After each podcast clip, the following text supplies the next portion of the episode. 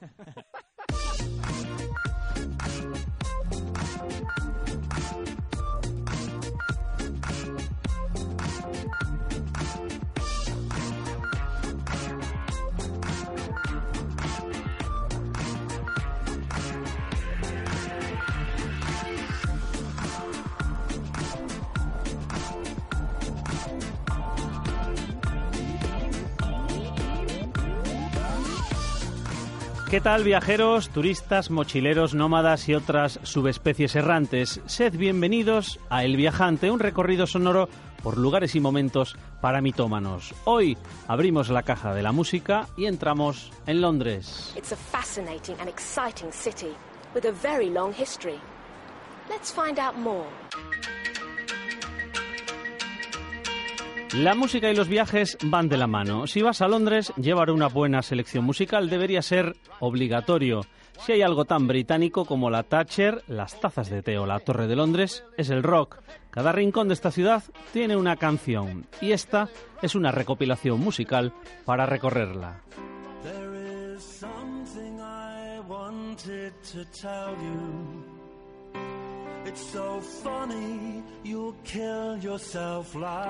Ir a Camden es descubrir la vida en los barrios. Su archiconocido y superpoblado mercado es solo la punta del iceberg de un rincón al norte de la ciudad que tiene vida más allá del fin de semana. Hay terrazas, barcas, tiendas, pubs y en los bares de sus calles actuaron por primera vez Blur o Coldplay.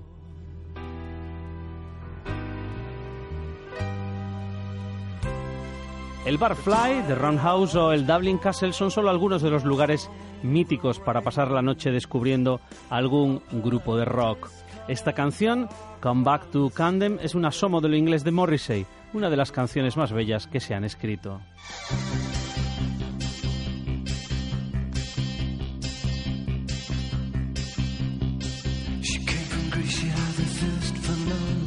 A mediados de los 90 en Inglaterra nació el turismo slamming, millonarios que pasaban sus vacaciones en fondas o tugurios para experimentar sensaciones de pobre y entrar en contacto con la vida de los más necesitados.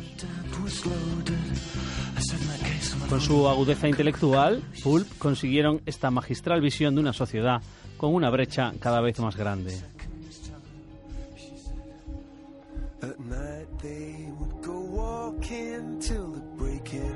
Y Coldplay les pone banda sonora a los cementerios de Londres. A principios del siglo XIX, Londres pasó de tener un millón de habitantes a tener 2,3 millones. Este crecimiento provocó la proliferación de cementerios alrededor de las iglesias. Pronto se convirtieron en espacios para pasear y los ricos construyeron mausoleos que pasaron a ser verdaderas joyas arquitectónicas. El más interesante es el de Highgate. Allí está enterrado Karl Marx, el científico Michael Faraday y la esposa de Charles Dickens. Otros serían los de Kensal Green, una copia del Père Lachaise de París, y el Nunhead, que prácticamente es un espacio natural protegido.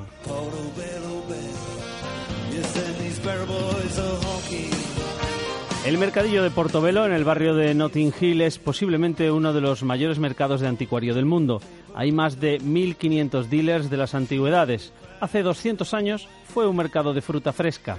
Portobelo es, en realidad, una ciudad del Caribe que da nombre en la ciudad británica a uno de los puntos turísticos más atractivos.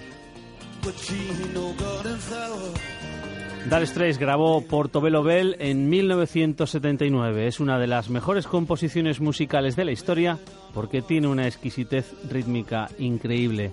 Es perfecta para vagar entre viejos relojes de mesa y chaquetas de pata de gallo.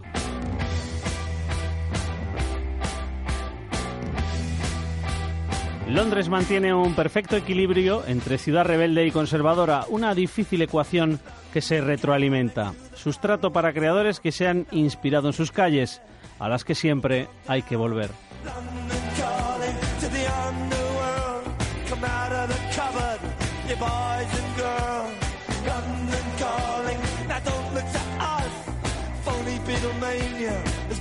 The dust.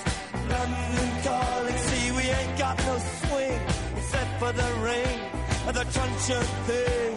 The ice is coming, the sun's zooming in, meltdown expected.